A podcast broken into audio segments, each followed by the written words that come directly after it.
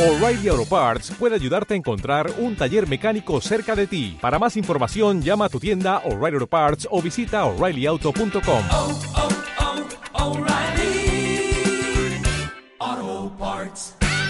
Ya, Vamos para adelante. Total, hay que empezar a caerse. Mm. Bueno, pues hoy me toca probar a mí con esto de las editoriales. Tanto por vuestro bien como por el mío lo, lo haré rapidito. Si no os gusta, pues de esto que os libráis y si os gusta, pues me encargaré de dejaros con la miel en los labios. Aprovechando el tema que vamos a tratar ahora, voy a comentar un poco los recuerdos, el pasado el pasado. Fracasos, sufrimientos, cosas de las que nos arrepentimos. Todo esto pesa sobre nuestra vida. Todos hemos pasado en cierta, en mayor o menor medida, por cosas así en lo que llevamos de existencia. Siempre he escuchado frases como no debemos olvidar errores por, para no fallar de nuevo. O no podemos olvidar el sufrimiento que hemos pasado si no queremos volverlo a pasar. Este tipo de ideas, este tipo de, de formas de pensar, lo que me acaban provocando es que el pasado, que debería ser una ventaja, que debería ayudarme a no volver a equivocarme o a elegir mejor las decisiones que tome en mi vida, acaba convirtiéndose en una carga, en un peso sobre mis espaldas que no hace otra cosa que dificultarme y hacer que lo que podría haber salido bien quizás no salga tan bien. Esto, esto mismo me recuerda a un relato que, que escuché en, mi- en mis inicios, cuando empezaba yo a escuchar mis metáforas, y el relato es de Jorge Bucay. Voy a acudir un poco a, a lo, a lo mítico.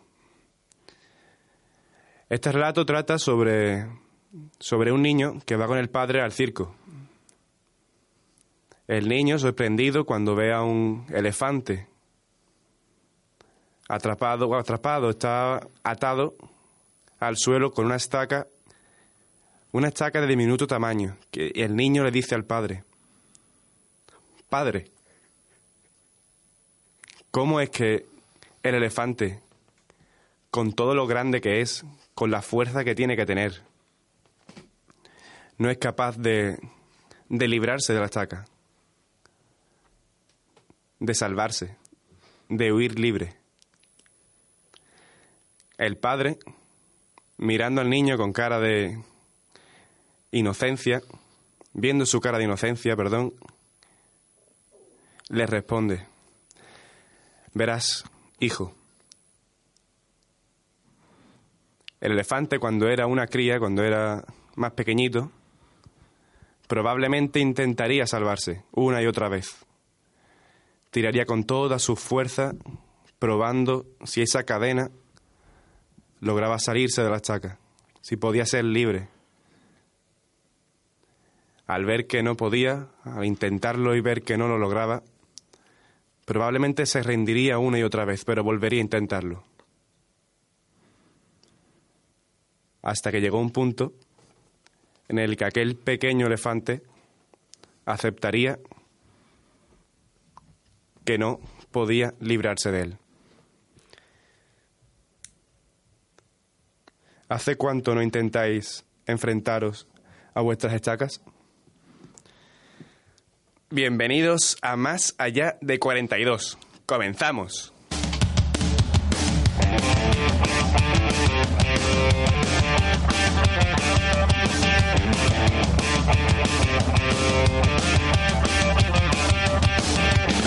Now the place, now the town, memories lost, but for now, breathing in, breathing out, to get my thoughts back up and round, walking down now the street, passing by, people meet.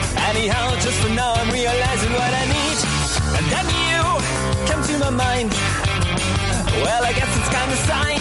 Don't take long to realize. I think it's time, so I raise my voice and I am running around, looking for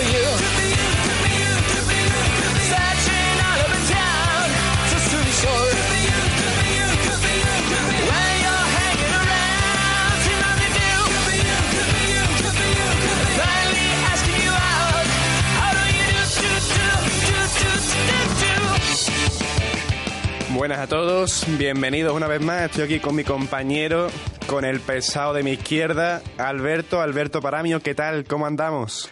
Hola Dani. Había un microfail ahí. Hola Dani, ¿te importa que volvamos a repetir el programa desde el principio y hago yo la editorial? Es que ya me he quedado con el mono. ¿Cómo has visto, pichita mía? Bien, bien, bien. Y yo cuesta, ¿eh? Cuesta, Parece cuesta. no, Además le has dado una cadencia que Sí. parecía que estaba lloviendo en abril. Estaba nerviosillo. La verdad es que ha sido una experiencia poder hacerlo. Me he notado, fíjate, había momentos en los que me he notado más sueltecillo y otros en los que he notado como el barco se iba a tomar por culo.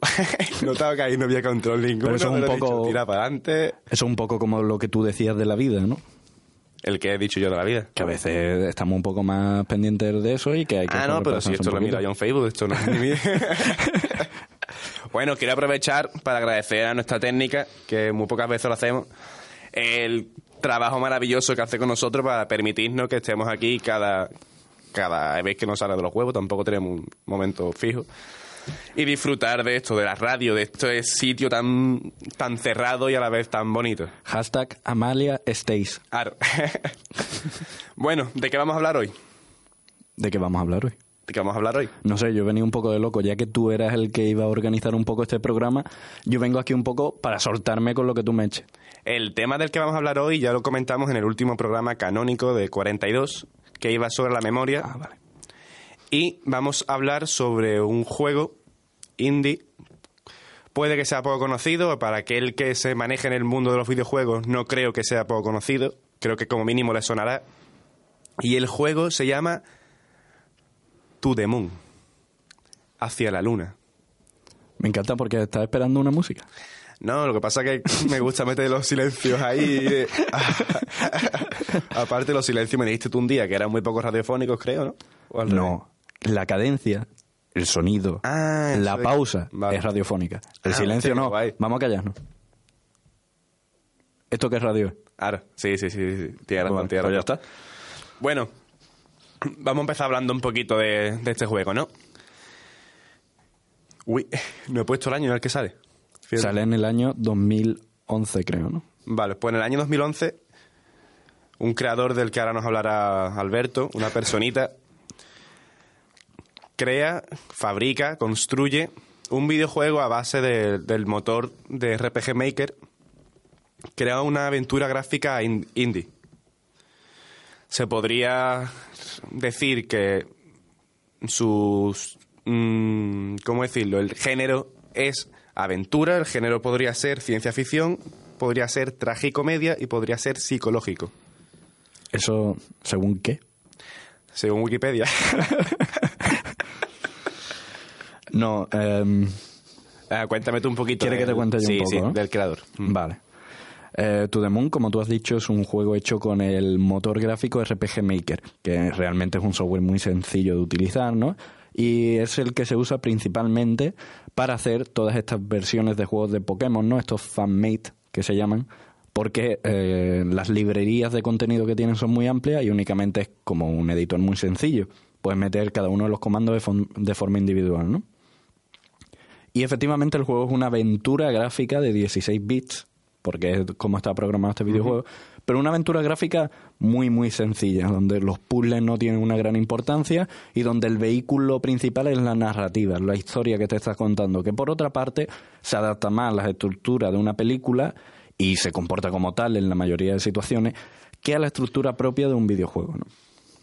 Es cierto, tío. Yo siempre, cuando lo estaba jugando, pensaba, bueno, y, y después de jugarlo, ¿cómo es que una historia tan, tan buena no tiene una película o no, o no tiene otro tipo de, de expresión narrativa? No ha salido en otro tipo de medio narrativo que en un videojuego. Ese es el tema, que no utiliza el lenguaje propio del medio, porque el lenguaje propio de los videojuegos, igual que en el cine sería la puesta en escena, plano contra plano, ¿no? Hablaríamos de un, de un lenguaje cinematográfico exclusivamente, y luego tendríamos en la novela, ¿no? El lenguaje literario que se utiliza con las figuras literarias propias del medio.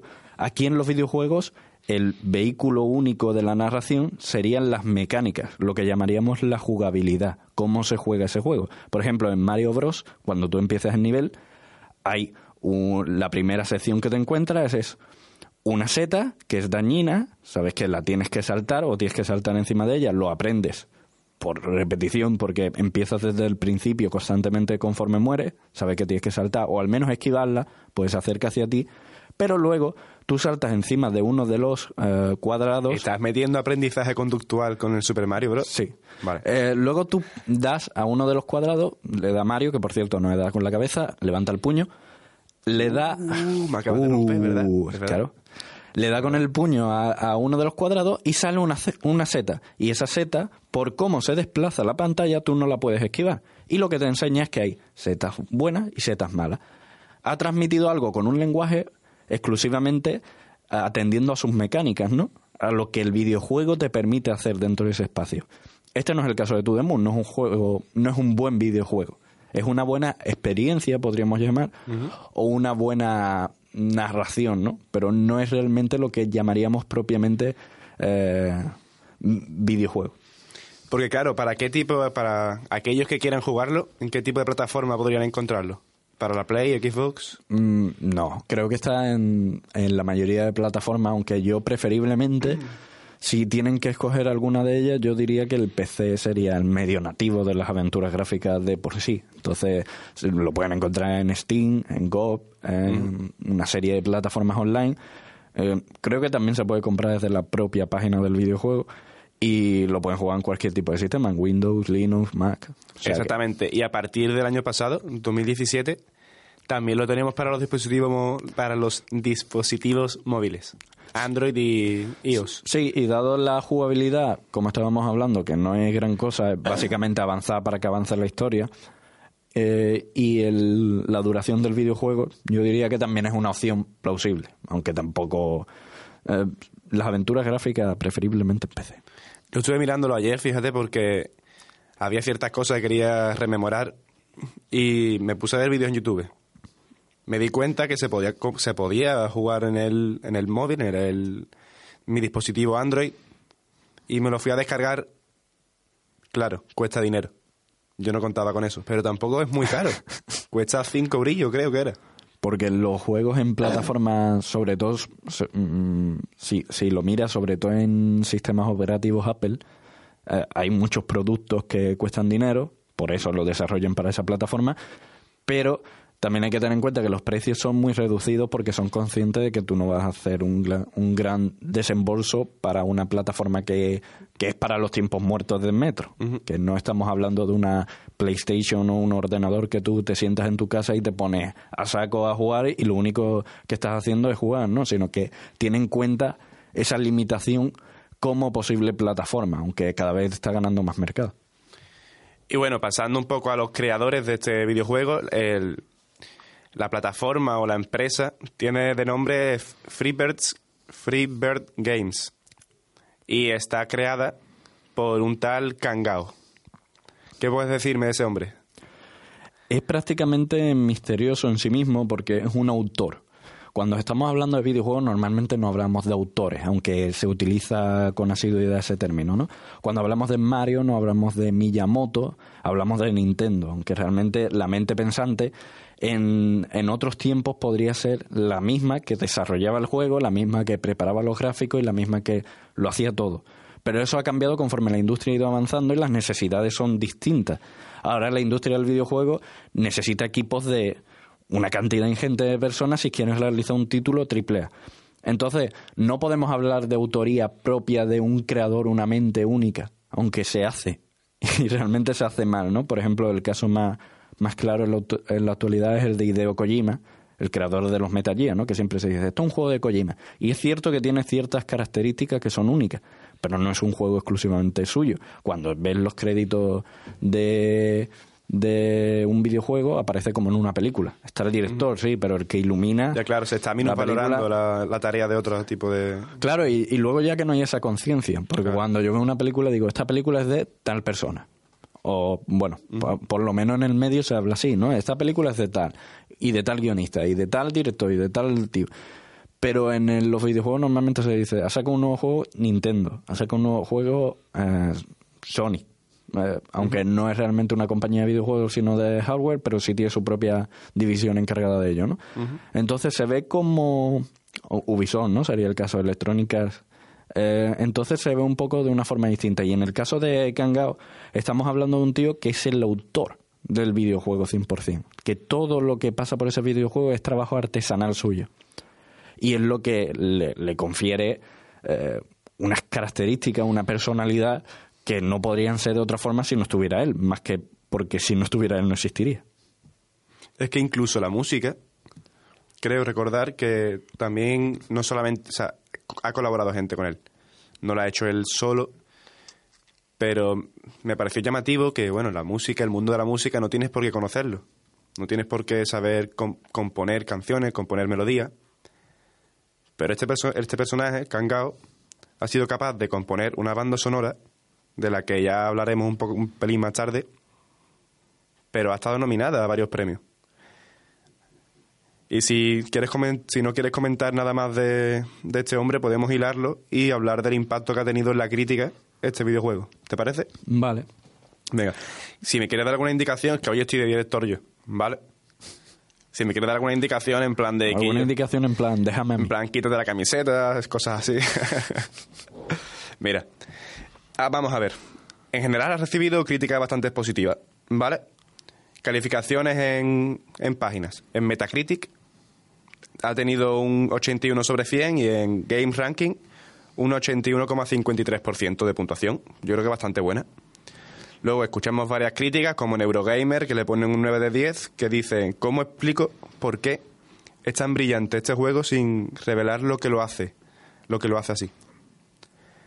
En GameSpot, en GameSpot, un 8 de 10, diciendo que To The es un juego al que debes jugar.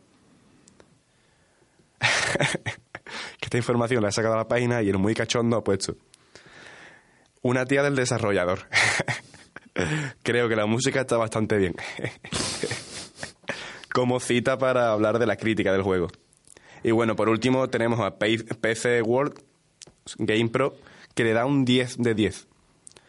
Y dice, es sencillo, conmovedor y lleno de sentimiento. Aparte de esto, en los premios Juegos del Año de GameSpot del año 2011, To The Moon obtiene el premio a la mejor historia, ganándole a varios juegos como Catherine, Ghost Trick o Portal 2. Y aparte de esa victoria, por así decirlo, también fue nominada a otro tipo de otras categorías, entre ellos la mejor música, mejor escritura, mejor final, canción del año y el momento más memorable. ¿Cuál crees que es el momento al que hacían referencia en el videojuego? No sé si nos vamos a meter en spoilers ya. Yo iría un poco más. A ver, te lo digo a ti, no va a ser Ah. un spoiler. Ah, vale. Pues. mm, El momento, el momento en el que Yo creo que en el momento de la iluminación, podríamos llamarlo así, ¿no? la escena de la observación de las estrellas. O sea, así no hacemos spoiler y tú me entiendes ah, ¿sabes vale, a vale. me me refiero. Ah, vale, vale. Claro, y el que nos esté escuchando y haya jugado el juego también sabe a qué me refiero. Sí. Eh, realmente las críticas quieren decírtelo todo sin decir realmente absolutamente nada. Te están diciendo que, que un 10 sobre 10 en qué. ¿Qué es lo que es realmente? Porque un videojuego, un buen videojuego no es. Es una buena historia. Es una buena historia que hubiera funcionado igual de bien en un relato corto que en un corto para televisión que en una película. Entonces, es una, una aventura gráfica de ciencia ficción que realmente no aprovecha el potencial que tiene, aunque es limitado el del motor que tiene. Entonces, yo no sé si realmente tiraría por ahí. Sí que creo que para entender el impacto que tiene este videojuego hay que atender a diversos factores. Uno de los factores es el año en el que sale. El año en el que sale, el año 2011, donde está existiendo un auge de los indies que llevan atrás mucho impacto desde Cave Story, que lo estábamos hablando antes, Claro. Que es un videojuego que salió sobre el año 99 y luego se reeditó en 2004 y luego se ha vuelto a reeditar hasta el infinito. Y el impacto que hubo con eh, Super Meat Boy o con Limbo, por ejemplo. Todo ese impacto de los indies es muy importante, ¿no? Porque empieza a moverse el foco de las superproducciones a juegos de este estilo, juegos que en otro momento, en, en otra situación, no hubiera conocido a nadie. Los indies han, exi- han existido siempre, pero no siempre hemos estado atentos a ellos. Entonces, ese es uno de los principales factores. Luego, Se podría decir entonces que a partir del juego Cape Story hubo como un boom de los indie. Se, ese juego permitió que se diera visibilidad a que existía esos videojuegos, no solamente aquel videojuego que te comercializa, que te, Fue el te hace pionero. gran empresa. Fue el pionero. Yo creo que el, el Summon, aunque Limbo y Super Meat Boy tienen mucha culpa de ello, el Summon fue Minecraft. Era un juego, era un juego indie desarrollado por pocas personas, con poco presupuesto, sin ninguna gran empresa detrás, que de repente se vuelve trillonario. Y lo compra una gran compañía porque necesita esos ingresos para sobrevivir, como Microsoft, que la ha comprado hace dos o tres años. Entonces, ¿En serio? Sí, sí, Hace tan poco solo. sí. Ah, mira. Entonces, estamos hablando de un fenómeno de masas como no se ha visto antes. Ahora lo tenemos muy interiorizado. Ahora el juego, uno de los juegos mejores considerados del año y el que más vende en Steam es el PUBG, el PUBG que es el Player Unknown Battlegrounds, No sé cuál es. Que es un juego que es un Battle Royale, básicamente. Pero ahora, con la perspectiva que tenemos ahora de los videojuegos, es mucho más, más sencillo de comprender, ¿no? Por otra parte, estamos en el año 2011. Eso significa que las historias han perdido todo el peso en la narración de los AAA y nos centramos en una época en la que los shooters en primera persona, los clones eh, continuados de Call of Duty son los que vemos mayoritariamente en la industria. Entonces, que introduzca un elemento de historia hace que al poco que tenga una historia medianamente decente, aunque este no es el caso, tiene una historia bastante que está bastante bien, destaque por encima de lo normal, porque no hay competidores naturales a esa historia. Hay una cosa que has comentado, la AAA, y lo has comentado varias veces y no sé lo que es, tío. Triple A, los videojuegos de desarrollo triple A sería aquello que llamamos superproducción. Luego están las dobles A, que Vale. son aquellos proyectos que llevan a cabo las empresas para salir un poquillo adelante, que no tiene tanto presupuesto y no tiene tantos equipos trabajando detrás. Y los indie ya serían los proyectos mm, creados por personas e independientes de empresas, aunque indie realmente ya no significa nada. Porque existen juegos como Unravel que serían indies porque no tiene una empresa pero está patrocinado por Electronic Arts. Vale, o existen vale. juegos como Minecraft. Minecraft no es un indie ya. Entonces la línea se ha vuelto difusa y confusa. Entonces ya no sabemos realmente en qué terreno nos estamos moviendo con lo de los indies, ¿no? Pero claro, los triples A han mejorado bastante en historia. Yo creo que mm, gran culpa de ellos de las of Us, que sería, sí, que sería uno de los videojuegos que van marcando el tema del cambio. Las historias se han vuelto un poco más profundas, un poco más de vuelta. Pero en aquel momento se premiaba la jugabilidad y nada más. Entonces, mm, a poco que tuviera una historia ya iba resaltando bastante. Y luego yo creo que le ha ayudado bastante el formato. Vamos a repasar qué es el formato. Estamos hablando de una historia de 16 bits, o sea que está hecho con los grafiquitos que llamaríamos de la Super Nintendo. Entonces, ¿qué pasa? En el momento en el que sale eso, muchos nostálgicos, mucha gente que jugaba esos juegos en la Game Boy, en la, eh, sobre todo en las Band, ¿no? que son los más parecidos, en la Super Nintendo, entonces realmente se sienten llamados por esa estética, ¿no? Estamos volviendo a lo de antes, no había tantos juegos de este estilo en la época. Ahora es un estilo gráfico que se ha popularizado mucho y en muchos juegos con pixelar, o sea, con arte en forma de pixel. Y, y entonces yo creo que a raíz de ahí es un punto bastante importante ¿no? para el tema. Luego, a- atendiendo a ese mismo formato, tenemos el tema de la duración. Es un juego que dura dos horas si vas bastante rápido y dos horas y poco si, si vas lento.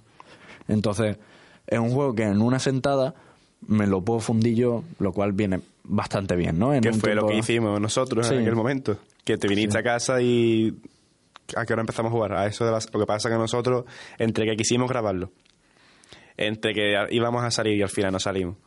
Claro. De una cosa y otra, al final tardamos más en acabar. Tardamos un poquillo más, pero es lo que te digo, de una sentada en una mala Claro. tarde te lo sacas. Y eso a los potenciales, eh, a, la- a las potenciales personas mayores de edad que habían jugado los juegos de Super Nintendo y dicen yo ahora no tengo ese tiempo, tengo que estudiar para la carrera o lo que sea, ponerme dos horas y llevarme esta experiencia, este buen sabor de boca, pues me revitaliza ¿no? en el tema de los videojuegos y eso siempre está bien.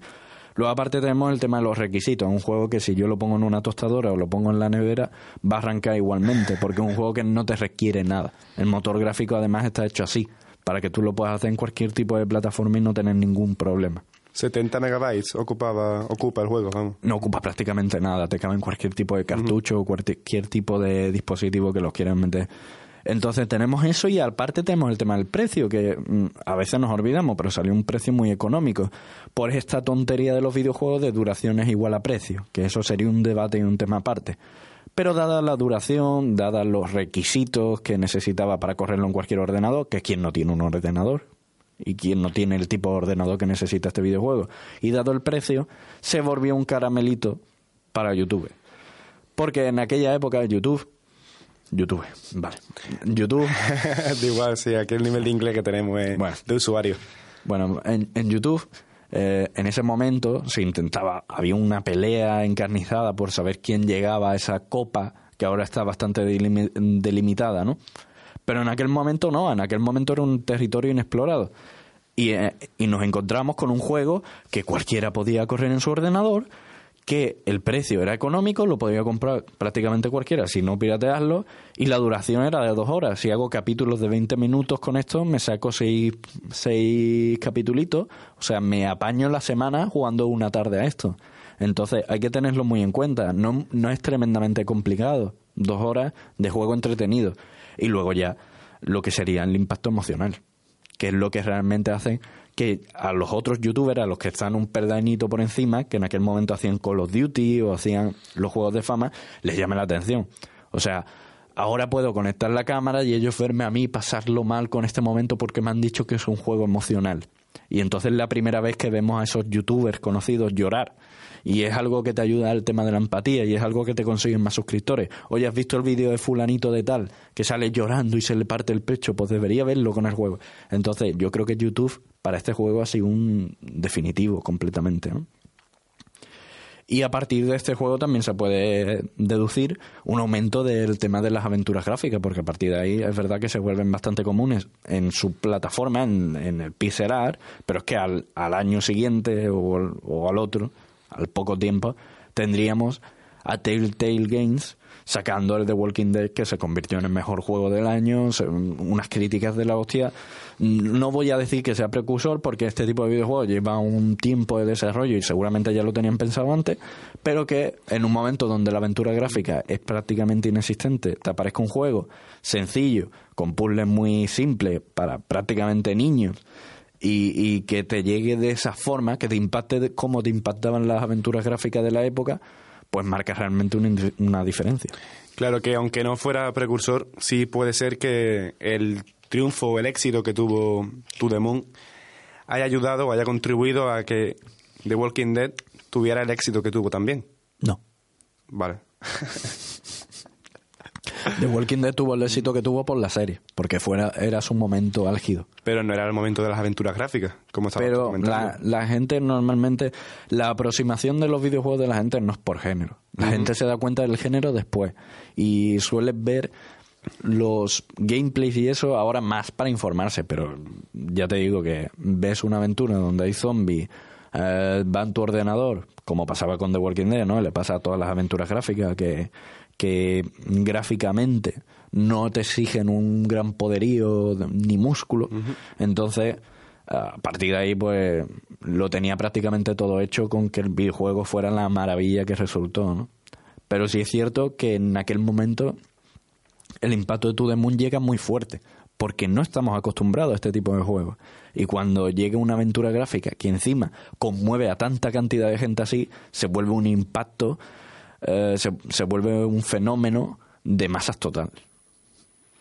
Es curioso lo que comenta, me ha llamado mucho la atención sobre todo lo de el efecto que ha podido tener YouTube. En... YouTube. Hostia, no fastidie, tío. YouTube, el youtuberismo. Me llama mucho la atención lo que has comentado porque no lo había visto, o sea, no había visto el tema de los gameplays, la figura de los videojuegos en, en YouTube como una forma de, de, ayudar a esos propios videojuegos. Es una corriente a, a la que le deben mucho los indies, pero también la industria. Hoy día no se entiende la industria del videojuego sin entender a YouTube o sin entender lo que es Twitch, que nació a raíz de YouTube, ¿no? Eh, YouTube. Me engaña el propio inconsciente. Pero que no se entiende uno sin otro. Eh, ya son una corriente única y cuando ves los canales que tienen más visitas, que superan a la población española de goleada, la mayoría, lo- por lo menos los que están en el top top, ¿no?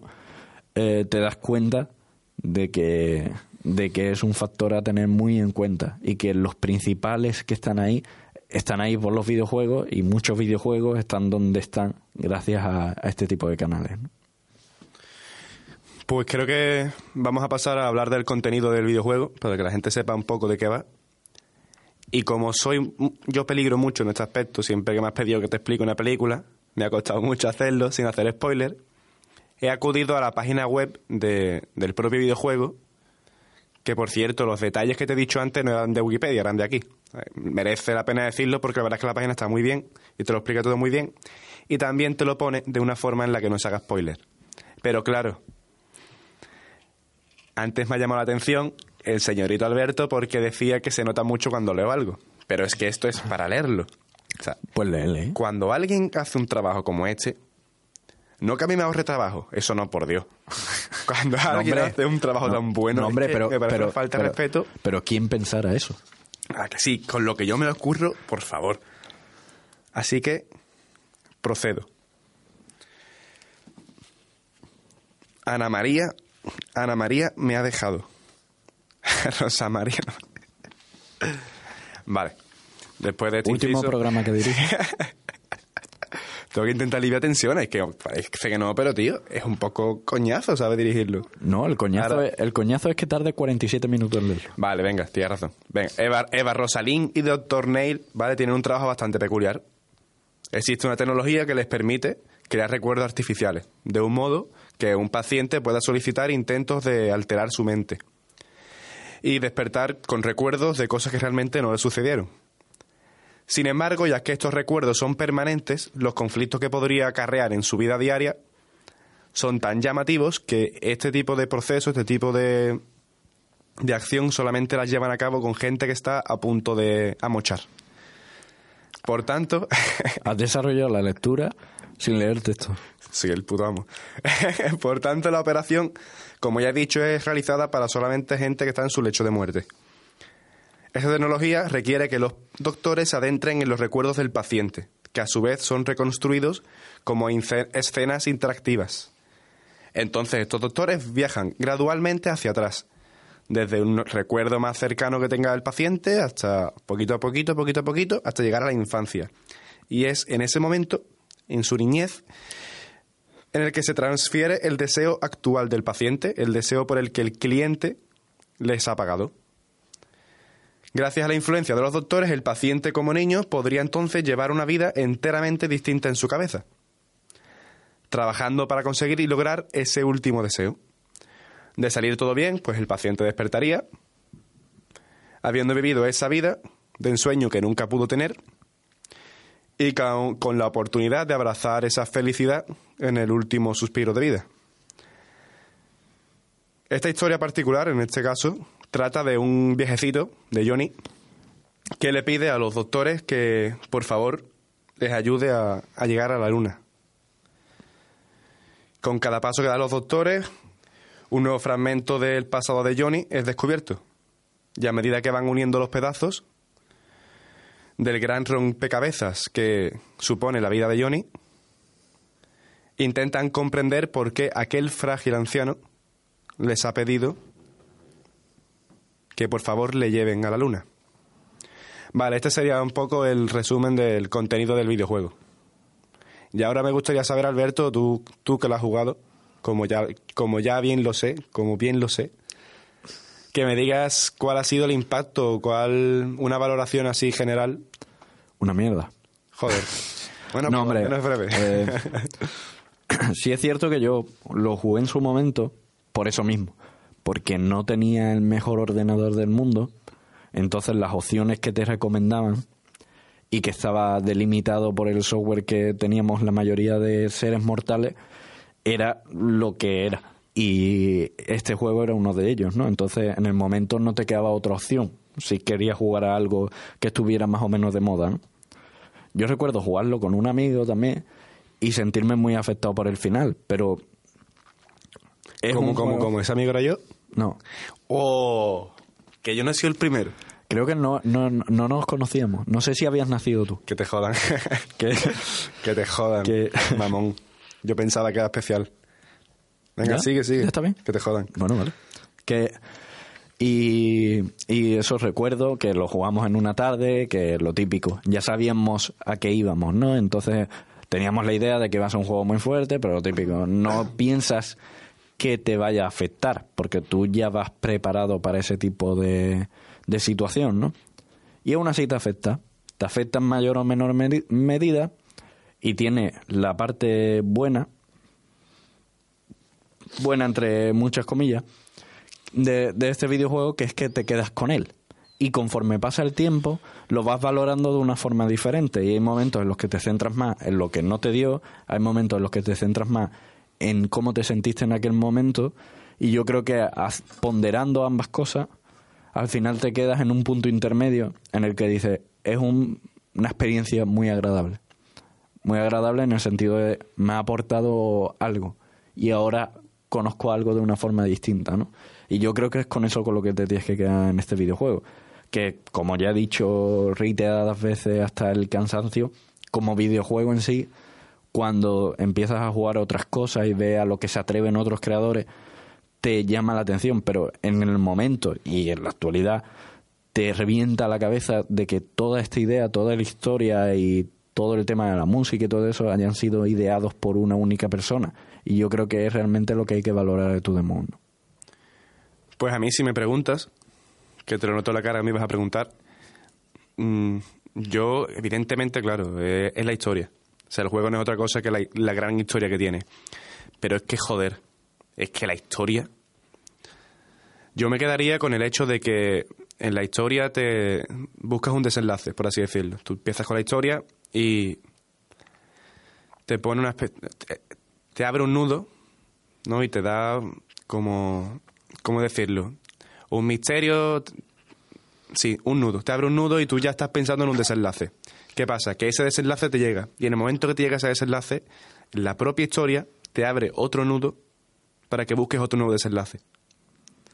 Y, y una cosa que hay que valorar de esta historia y es que te la cuela. Completamente. O sea, te la cuela. Completamente. Te la cuela. Igual que hay muchas películas, series y tal que escuchas por ahí, ¿no? De, oh Dios mío, me ha volado la cabeza, no podía imaginar en ninguna. Y yo, hombre, pero te ha estado dando pista, ¿no? O me, o me la cuelan a mí y los demás y, y el resto de gente, otras personas. Oye, mira, pero te das cuenta, ¿no? Que no es algo unánime, que no es algo que nos afecta a todos de igual forma, ¿no? Y algunas veces me la cuelan a mí y otras veces se la cuelan a otros, ¿no?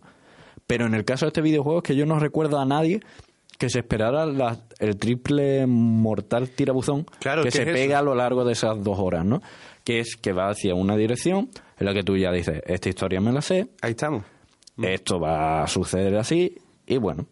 Y luego al final te, te pega un, un, un mortal para acabar con el doble Blackfeet de este de los cojones y darte una vuelta, una vuelta más de tuerca, ¿no? Y entonces es cuando ya te deja un poco fuera del juego. Yo recuerdo que cuando lo vimos me, comiste el coco pues de tal manera que yo ya pensaba que iba, que iba a ser un juego triste, que iba a llorar. Bueno, no sabía muy bien de qué iba la historia, las cosas como son, eso sí lo hiciste bien, no me revelaste nada. Pero aún así yo ya llevaba el cuerpo predispuesto. Eso me hacía temer que no disfrutara tanto del juego como yo creía porque, bueno, ya podía tener una idea previa, ¿no? Aún así que va, tío. Aún así es que me la coló. Me la coló y me dio mucho coraje el, el juego. O sea, creo que sen- sentí todas las emociones, todo el abanico de emociones durante esas cuatro horitas que estuvimos echando el videojuego. El abanico entero de emociones pasaron por, por mí, por así decirlo. Las experimenté. Y en general, como impresión, diría que, que, es una, que es una pena, una pena muy grande que la gente tenga ese prejuicio que tiene a los videojuegos, porque de verdad que aquel que no lo juegue se está perdiendo una historia preciosa. Bueno, y que es com- como todas las obras que hacen, que apelan a la emoción, que apelan al apartado emocional, depende mucho del momento en el que tú lo estés viendo, que te afecta de una manera o de otra. Esto pasa con, la, con las buenas obras, ¿no? Porque las malas, eh, las malas realmente tienen una única lectura, pero las buenas, las que apelan a esa parte de ti, depende mucho del momento. Y yo creo que si te encuentras en un momento de cierta debilidad emocional en el que te ponen esta obra, te afecta mucho más. su, apartado, ¿no? En un momento de pérdida de, de algún familiar, algún momento de pérdida de, de, de algún ser querido, no simplemente porque simplemente, no únicamente porque se haya muerto, sino porque se haya ido, se haya marchado, eh, se haya ido tu hermano al extranjero, lo, lo que fuera, ¿no? Entonces, cuando puedes sentir un mayor nivel de empatía, la obra gana puntos, porque te estás viendo representado en ese sentimiento de, de amor, aunque realmente no estés. Entonces yo creo que por ahí es por donde van, van la baza realmente importante de, de tu The Moon, ¿no?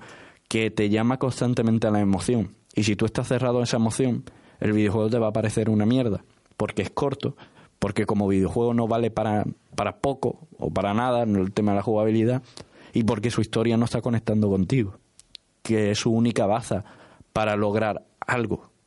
Entonces yo creo que es la, la, la predisposición, la, la- el, el background con el que tú vengas de este videojuego, delimita y marca lo que tú vas a valorar de él y lo que tú vas a sentir con él. Bueno, creo que le has puesto una bonita guinda al tema de las impresiones. Cerramos, cerramos página o no cerramos página, ¿cómo se cierra una página? Cerramos episodio y ahora vamos al chorrijuego de Alberto. ¿Te parece? Me parece, pero ¿Qué me has no, traído?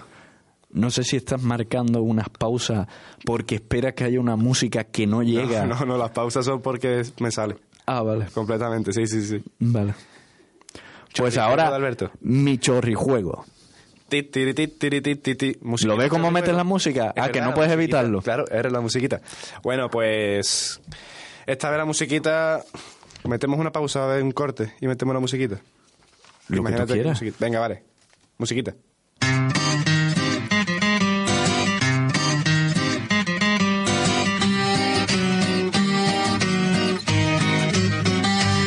El chorrijuego de Dani. Para Indes Media. Y bueno, el chorrijuego de hoy, he pensado que como la banda sonora de este videojuego es digna de mención, de alabanza y de todo, de todo. He pensado que voy a resaltar la, la importancia de una buena banda sonora para crear el ambiente argumental deseado. Y para ello se me ha ocurrido, he cogido cierto la banda sonora del juego, lo- la BSO del juego, y la he cortado, la musiquita, ¿vale? Y entonces te propongo a ti, amigo Alberto, que tú ahora me creas, me crees una historia. ¿Vale? Tienes que crearme lo siguiente. Una introducción, que tendrá su musiquita de introducción, un momento alegre, con su musiquita de momento alegre, un momento chorra, con su musiquita de momento chorra, un momento misterioso, un momento triste, un momento tenso y un momento bonito. A ver. Que tu sección es que yo haga todo. Sí. Mi sección es ¿qué, clase, qué clase de ¿Qué clase juego es este? Uno en el que yo observo, disfruto y tú sufres. Pero a ver. Mira, he pensado, invéntate una historia. Pienso en una historia, yo que ¿Y sé, si a- protagonista, un palomo cojo que quería ser surfista. ¿Vale? Y ahora, en un par de frases, pones un par de frases en la primera por introducción, que introduce la historia. La segunda, al- por un hecho alegre de en esa historia. ¿sabes? Mira, y así. una pequeña novedad. ¿Y si introduces algo en tu juego que no sea punitivo y que tenga algún tipo de recompensa? Como novedad. Estrafalaria. Bueno, después te invito a una cerveza. ¿Suficiente recompensa? Bueno. Venga. Pero no la voy a hacer toda, no tenemos tanto tiempo. Anda que no. Venga, No. yo te ayudo. Yo No. te voy ayudando.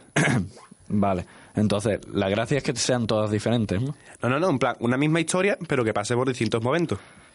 Ah, vale. Venga, la Y introducción. los momentos ya están delimitados. O sea, yo no puedo elegir en esos momentos. Cuando suena música alegre, el- lo que tiene que estar pasando tiene que ser la, la hostia. Ahora mismo eres como el director de, de Star Wars, el de la última, ¿sabes? Yo soy Disney y tú eres el director. Ahora haz todo lo que Me encantaría que hicieran la música y le dijeran después, con esta música tú te apañas, lo que tú veas.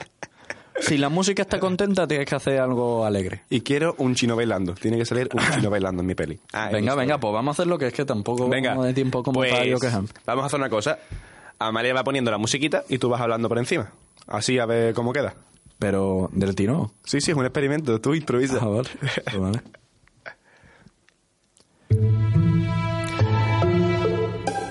Esto tiene que estar tan fuerte. Un poco, más flojito, un poco más flojito si quieres. Un poquito, un poquito. ¿Me puede bajar un poco a mí el casco? Aunque sea.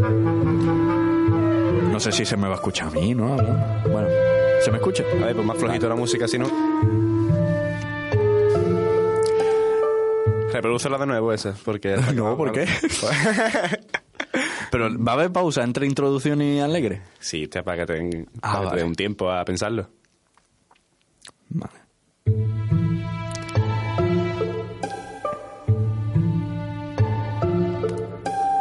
Eran las 4 de la tarde en el bar. No había nadie alrededor. ¿Quién iba a ver a esas horas? Carlos estaba sentado esperando que llegara la nada. ¿Qué? Vale, muy Pero- bien, me ha molado, me ha molado, me ha pero-. Vale, ahora el momento alegre. A ver qué le pasa a Carlos. Con la misma historia. ¿Y quién podía imaginar que aquella maravillosa tarde aparecería el nuevo grupo de pachachos del barrio? Todos se unieron en una fiesta en un holgorio común. Vaya tarde, vaya fiesta. Todos bebían. Pero me. Vale. no, pero queda guay, está quedando guay. Ah, vale. Venga, el siguiente de qué va. El siguiente que era. Chorra. Venga. Parece que el pobre de Carlos no tenía previsto que aquella tarde no se había puesto el cinturón. ¿Cuál fue su sorpresa al ver que delante de todos se caían sus pantalones? Vale, vale, vale, vale. Por ahora te está siguiendo el reto, no me lo esperaba. No esperaba, ¿eh? qué arte, venga. Siguiente. Pero lo que el grupo de pachachos encontró no era lo que debía haber. El al... eh, Te ¿Por hecho así. por qué me para? Te he hecho así porque plan, si querías dejarlo ahí. y No, no pero déjame, joder. Ay, vale, pues repite, repite. No, no, no, Se ya está. Sigue, sigue, sigue. Bueno, pues seguimos. Siguiente. Lo que Carlos ocultaba no era otra cosa que vacío. Un Madelman. Ahí no había nada. ¿Qué? ¿Cuál, cuál No sé, me lo estoy inventando. No, no, va muy bien, va muy bien.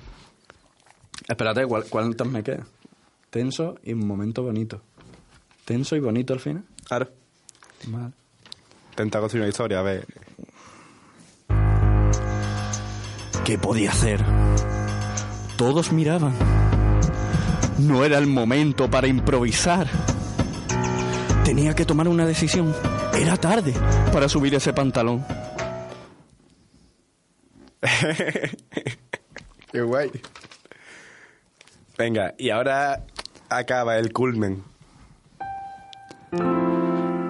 Él no esperaba que todos los pachachos en comunión bajaran sus pantalones, mostrando que allá donde debía haber cualidad no había nada.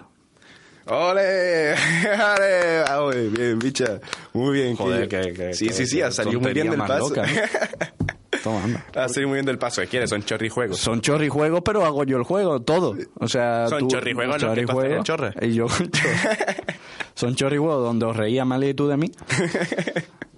Y tú de mí. Pero ha quedado guay. Ay, Dios mío. Vale, yo creo que así es, pues, se ha notado que la música tiene mucha importancia a la hora de situarnos al lector o al, en este caso al que juega en el, en el campo emocional, en el aspecto emocional donde quiere que estemos.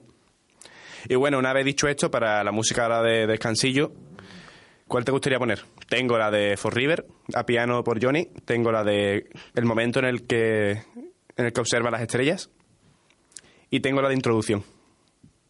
For River. Aquí es prácticamente Pues obligatorio. en la carpeta de música, Amalia, ahí está. Descansito.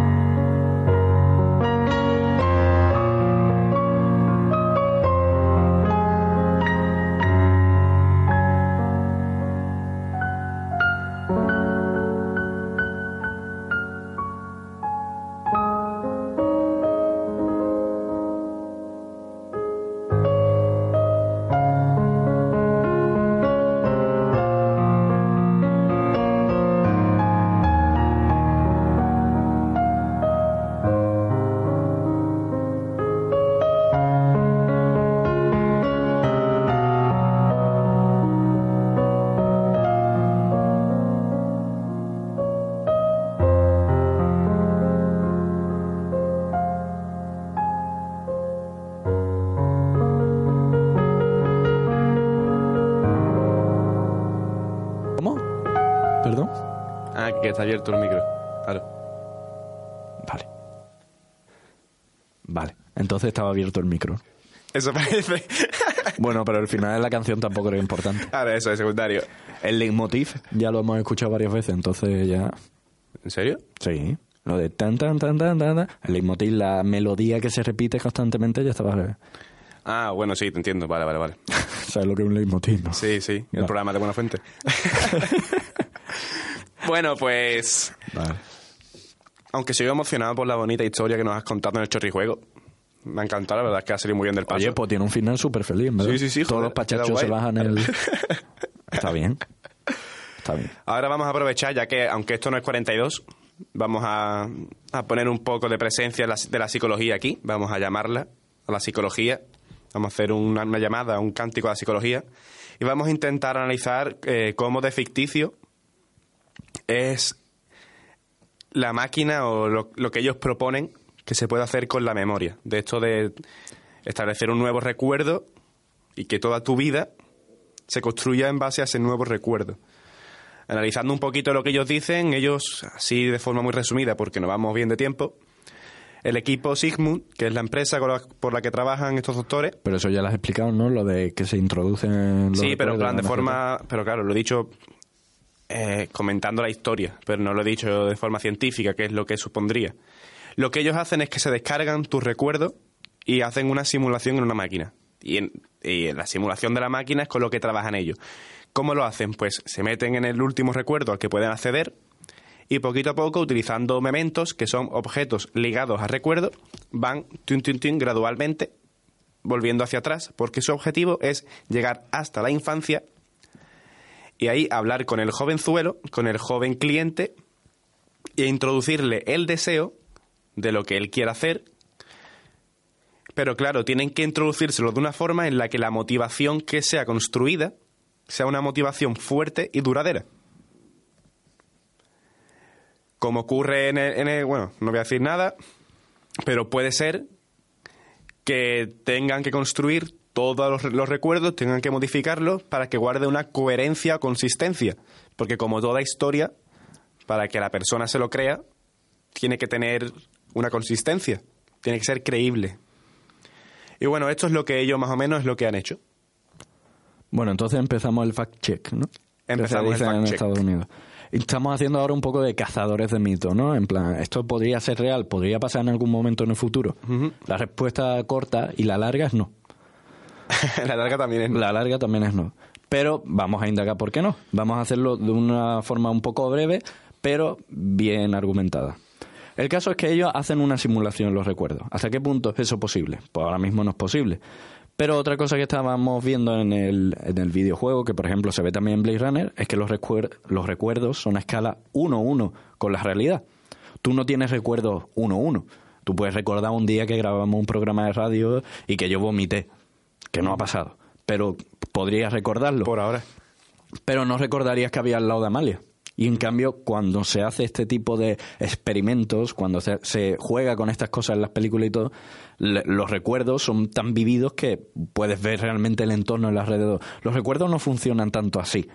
Y sí que es verdad que hay un tema del juego que creo que está muy bien jugado, que son las claves situacionales. Ellos para viajar un poco en los recuerdos necesitan claves, eh, objetos, ¿no? Que sirven como puente para llegar a recuerdos anteriores. Eso está bien buscado, ¿no? Porque nosotros recordamos cosas muy concretas que son lo que nos evocan los recuerdos. Pero no está del todo bien, bien argumentado, bien cerrado el tema, porque no son claves situacionales que se relacionen a objetos. Son claves situacionales que se, re- se refieren a emociones.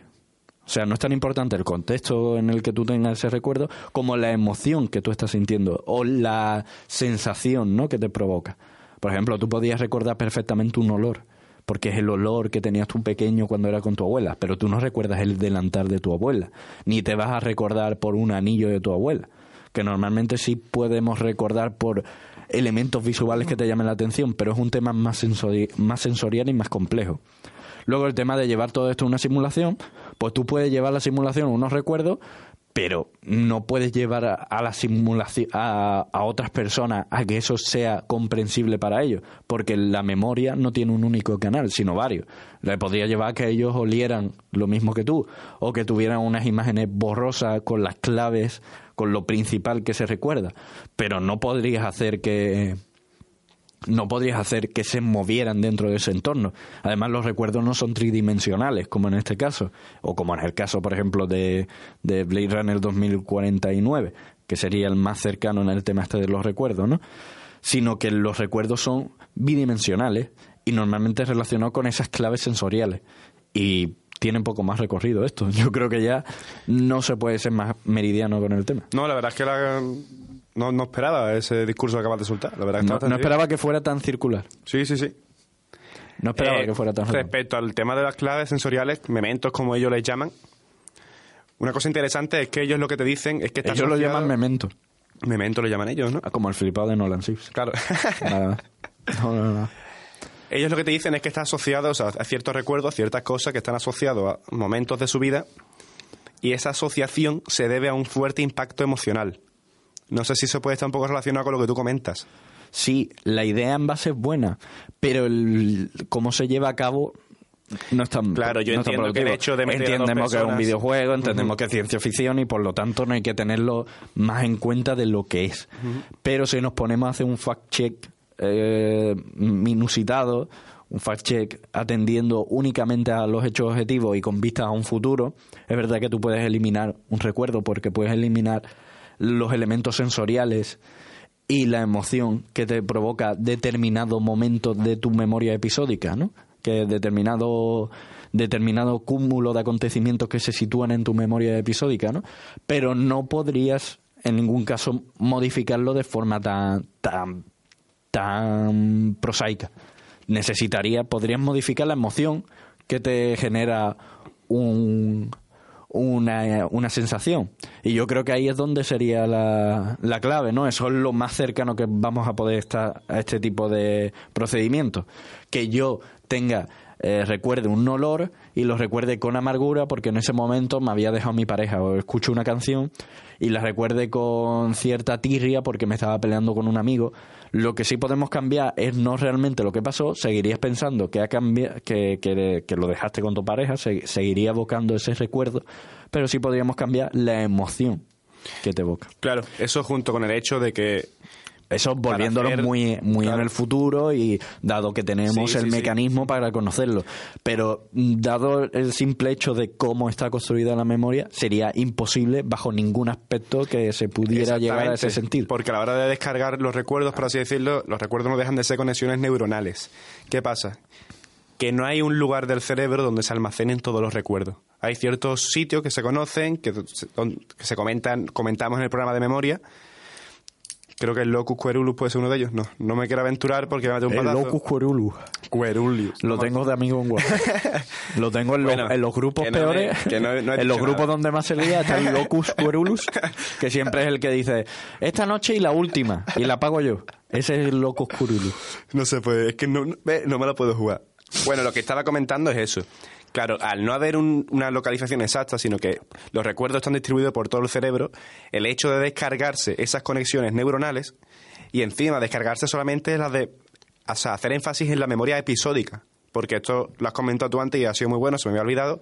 Decir que ellos hacen énfasis lo- por donde navegan, por así decirlo, es por la memoria episódica. Únicamente por los recuerdos que diríamos biográficos. Con Exactamente. aquellos relacionados con la historia personal del paciente. Bueno, aún así les agradecemos mucho esta historia que nos ha brindado y la verdad es que recomendamos, yo al menos yo recomiendo con mucho ímpetu Nos recomendamos. Aquí Recomendamos el plural, los dos. Aquí el plural no cabe a duda. Que juguéis este juego. Que para aquellos que seáis fan de los videojuegos no, no se os hará pesado.